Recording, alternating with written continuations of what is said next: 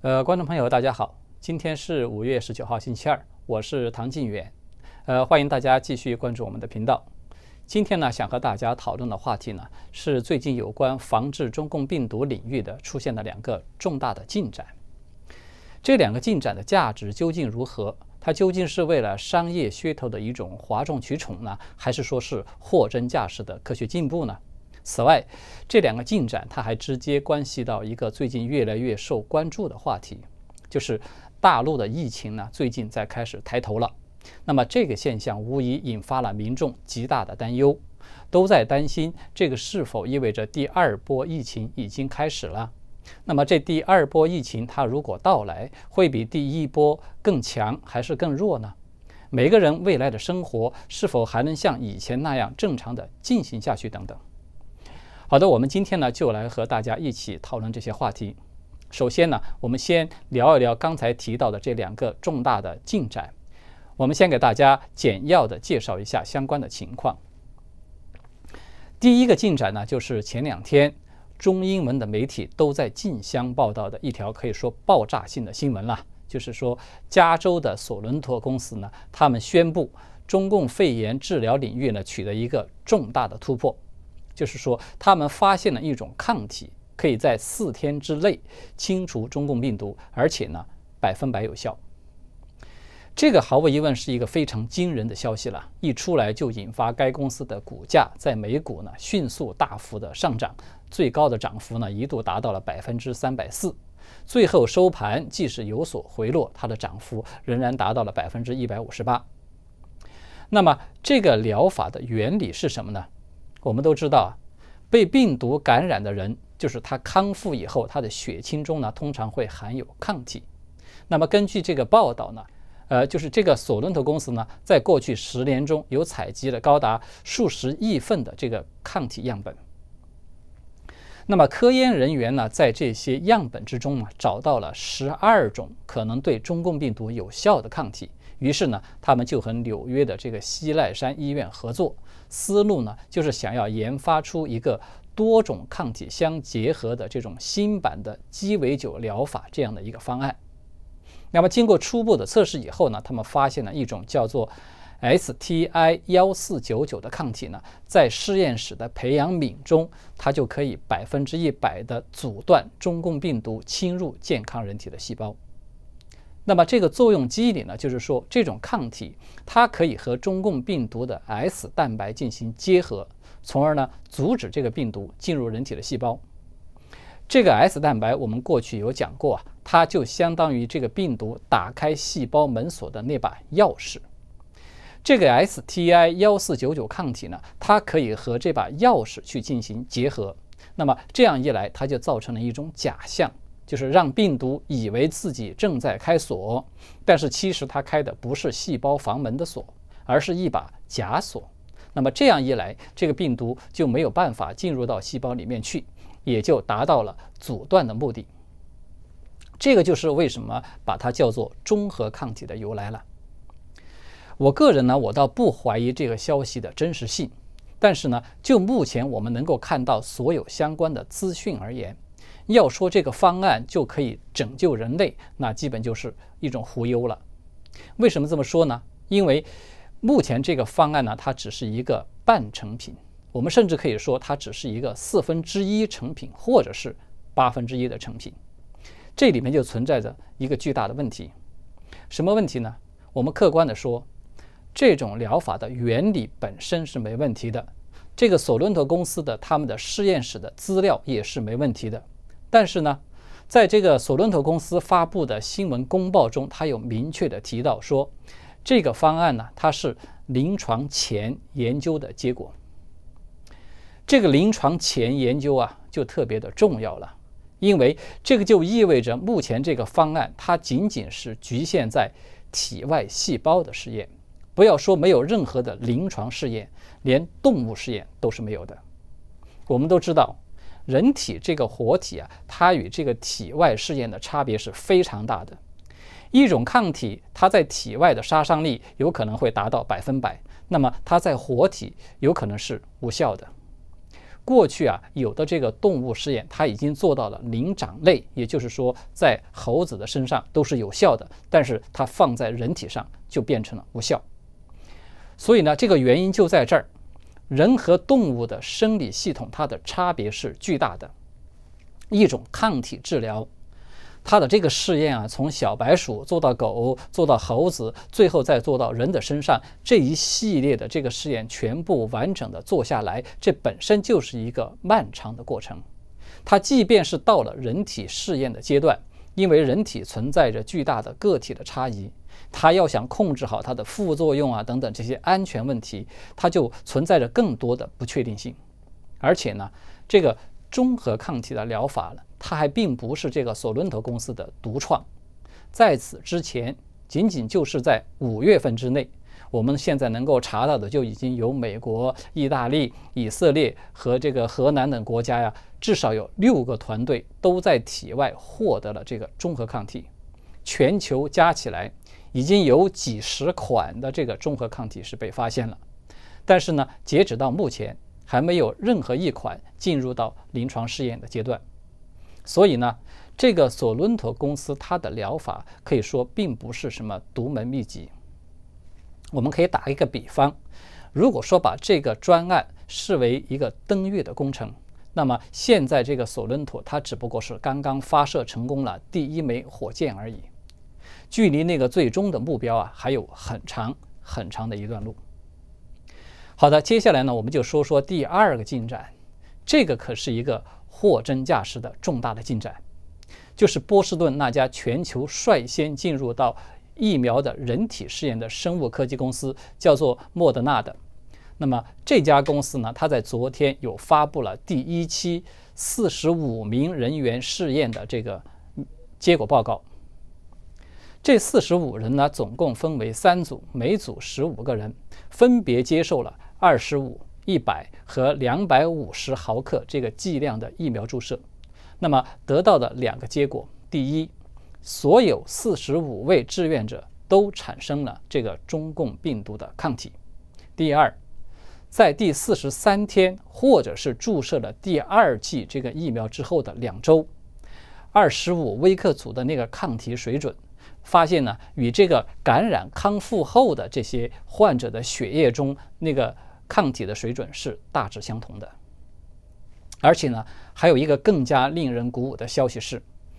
绝大部分参与这次试验的对象，他们的耐受性表现良好，几乎没有不良的反应。只有注射两百五十毫克组的有三名志愿者呢，在注射的第二剂之后出现了一些全身的反应。但是呢，它也不是很严重，也没有出现生命的危险。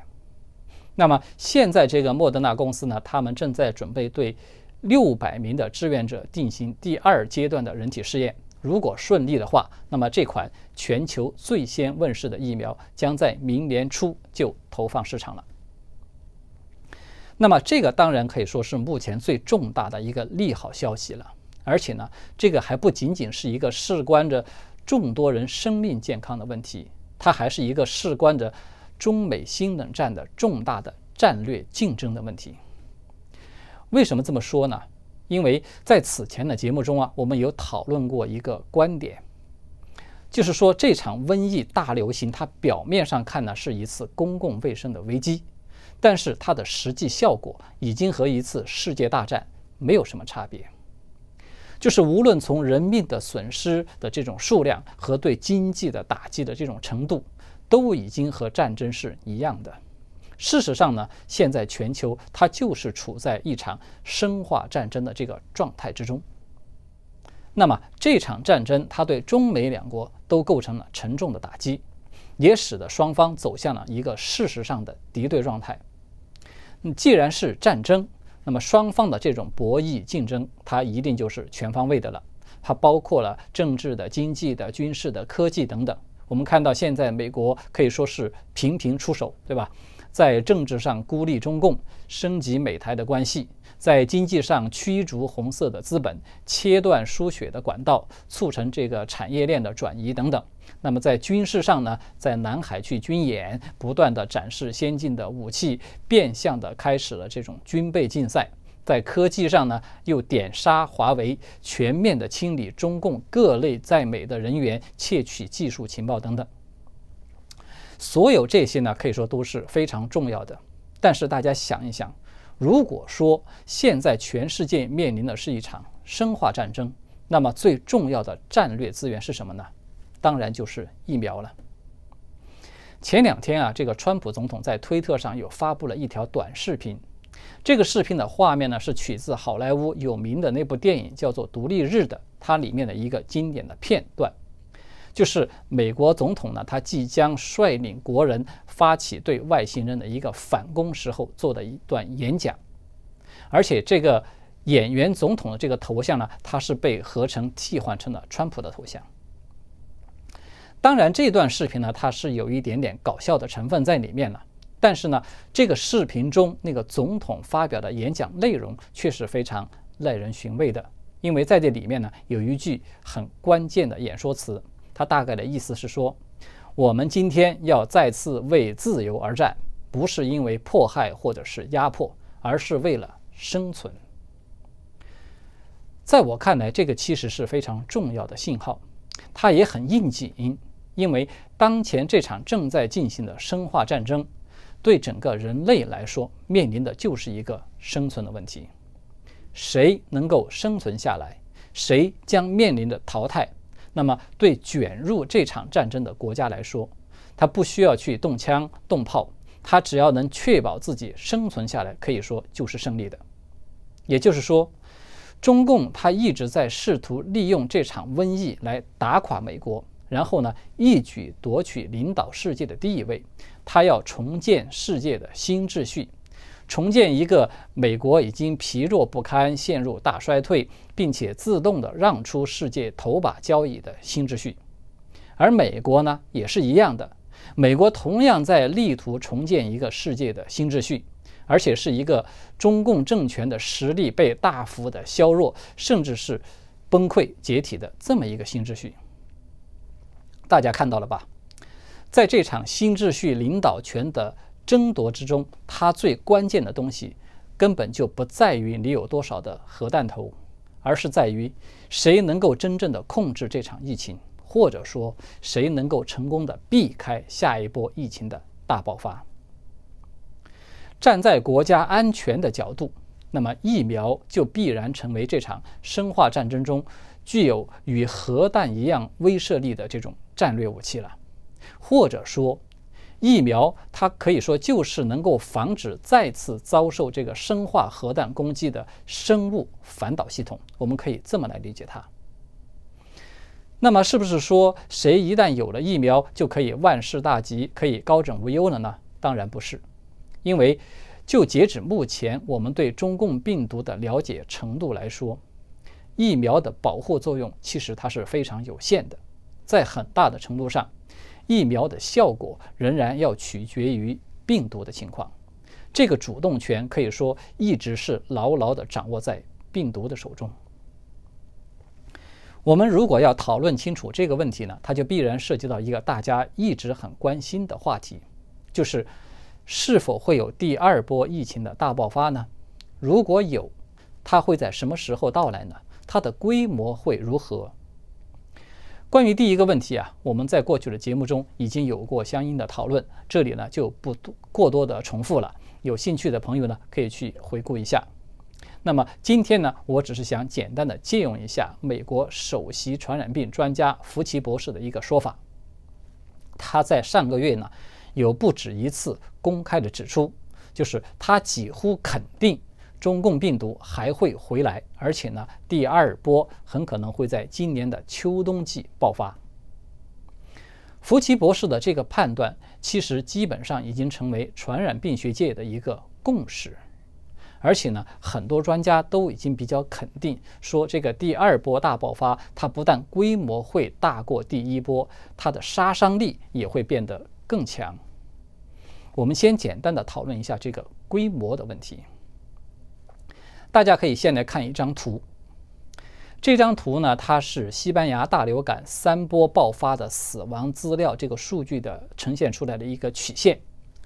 可以看到，就是在第二波的这个爆发出现了大量的死亡，而且呢，这个死者绝大部分都是青壮年，它和第一波呈现明显的不同。那么，西班牙流感我们过去有说到了，就是说它可以说是对本次中共肺炎最具参考价值的一个案例。那么，最主要的原因就是，他们二者呢都是造成了这个全世界大流行的这个 RNA 病毒所引发的。那么它的传染力非常强，而且这种病毒是非常容易发生变异的。为什么这个西班牙流感第二波的杀伤力和易感人群与第一波相比出现了明显的差异呢？那么现在的这个专家在回溯过去的资料的时候，普遍都认为就是因为出现了病毒的变异，而且呢很可能发生了 ADE 的效应。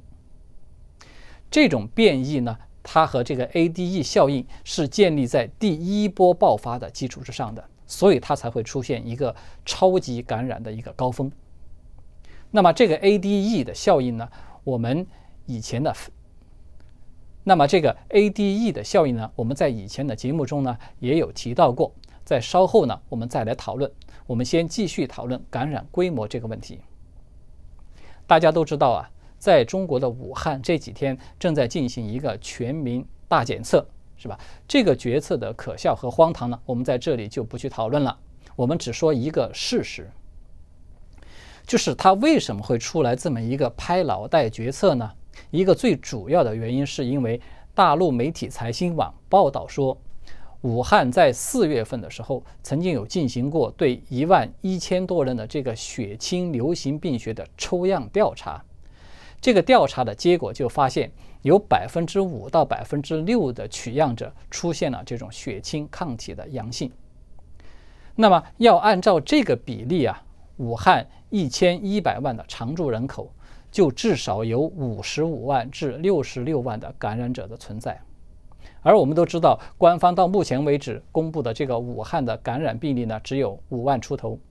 换句话说，起码有百分之九十的感染者，他根本就没有进入到官方的统计系统。这个当然只是冰山之一角了。我举这个例子的目的呢，就是想说明，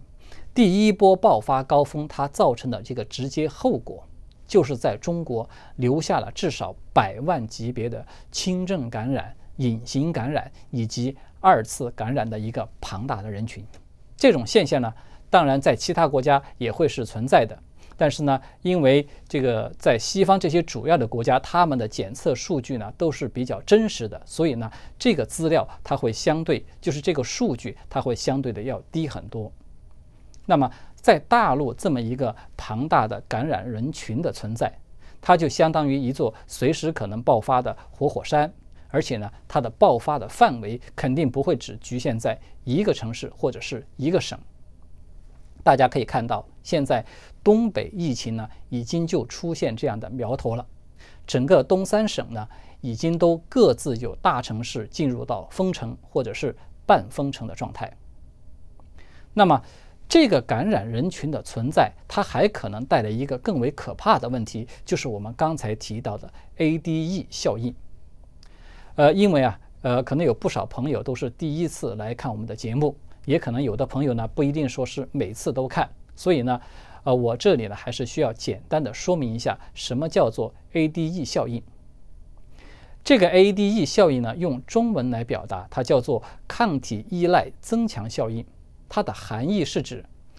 病毒通过效应不够的抗体获得了更强的感染效果。如果呢，我们要用一句大白话来解释，就是说，这个抗体它本来是应该成为抵抗病毒的先锋，但是呢，由于某种原因，比如说病毒变异等等，那么这个抗体它不但放弃了抵抗，它反而还成为病毒的带路党和病毒的帮凶，让这个病毒拥有了更为强大的感染力和杀伤力。而且呢，这种效应啊，就是它的这种感染力和杀伤力的效应，可以增强到比以前高出几百倍的程度。那么可能就有朋友会问了，就说这个 ADE 效应听上去是非常可怕的了。那么这种效应是否会在这一次中共肺炎这个疫情中出现呢？在现在看起来，我觉得这种风险是非常高的。为什么这么说呢？我们至少有三个理由。第一，刚才已经有提到了，西班牙大流感第二波爆发高峰，它出现了明显的这种异常情况。对现在来说是一个极具参考价值的一个参照。第二，在此前的这个 SARS 流行和那个中东肺炎综合征，就是叫做 MERS 的，它的流行之中都已经被证实有出现了这种 ADE 现象，而且呢，这两种病原体和本次中共肺炎的这个病原体一样，它们都是冠状病毒。第三，这次纽约的疫情爆发之后呢？有不少年轻人出现了一种异常情况，就是有很多的年轻人他本来是走进急诊室的，大概在十二到二十四小时之后呢，病情就急剧的发生恶化，需要使用呼吸机，甚至发生了多器官功能的衰竭。那么这种现象呢，它已经引起传染病专家的高度的警觉，他们很多人都在怀疑这就是 ADE 效应所引发的。还有一个例子。是昨天在上海又公布了一个湖北前往上海去求职的一个病例，就是这个患者他在十五号被发现这个血清学的检测呈阳性，也就是说他已经有了抗体，说明他在过去是有发生过感染的。那么在对他进行隔离观察的过程之中呢，他开始出现了症状，在十七号的时候再进行检测，他的核酸就呈阳性了。于是呢，就对他进行了一个正式的确诊。那么这个病例它说明了什么呢？就是这个人他过去显然是一次隐形感染的这个患者，这个是肯定的。而且呢，他在他的体内还有抗体存在的情况下，他依然呈现的核酸的阳性，说明他极有可能是一个二次感染。而且呢，他体内的抗体并没有起作用。而且他还出现了这种症状加重的这种现象。当然了，由于这个大陆的资讯不够透明，很多具体的信息呢，我们现在还难以得到确认。但是，这个病例它是否出现了 ADE 效应这样的一个情况，这种可能性我们肯定是不能够排除的。那么，这就必然带来一个重大的问题，就是我们刚才已经说了，仅武汉呢，就至少有。五六十万的感染者的存在，那么湖北省又有多少呢？全国加起来又有多少呢？这个已有感染的这个人群基数，它可以说至少是数百万级别。那么一旦病毒发生变异，爆发第二波的流行，那么这个 ADE 效应大范围的出现，可以说基本上就是板上钉钉的事情。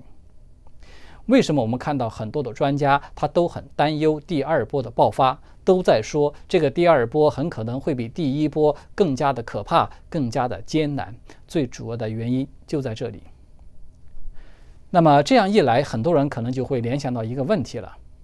我们都知道这个疫苗的原理啊，它就是通过接种这种灭活的或者是减毒的病原体来激发人体的体内产生抗体。那么这种抗体它有没有可能去诱发刚才所说的这个 ADE 的效应呢？答案当然是肯定的。只要这个病毒它发生了足够的变异，那么抗体它就有可能从救命变成夺命。讨论到这里呢，我想大家应该对我们开头所提到这个疫苗已经有了不同的理解了吧？就是对中共病毒这种非常容易变异的病毒来说，一个非常狡猾的，甚至可以说是非常完美的病毒来说，一款疫苗呢，它很可能只对其中的一个毒株是有效的。那么它对另一个毒株，它不但无效，还很可能会加强其毒性。同时呢，即便是有效的毒株，它的这个抗体所提供的保护呢，它能够持续多长的时间？这可以说也是一个未知数，因为现在从治愈患者的身上发现的这个抗体的水准，它普遍的只能维持几个月，有的案例发现这种时间还更短。就是不管怎么说吧，就是疫苗的作用呢，它当然是肯定的呢。但是我们也不能够盲目的乐观，我们只是需要更加客观的去看待它的出现。那么现在距离美国这一款最早的疫苗它要达到普及，还有至少半年左右的时间。那么在这一段空窗期呢，它恰恰极有可能正是第二波疫情爆发的高峰。所以呢，对整个世界来说，今年的下半年可以说是极其关键、极其重要的。这段时间很可能会成为无数人命运的转折点。一个巨变的时代，其实它已经到来，谁都不可能再回避了。好的，今天呢，我们就讨论到这里，谢谢各位，我们下次。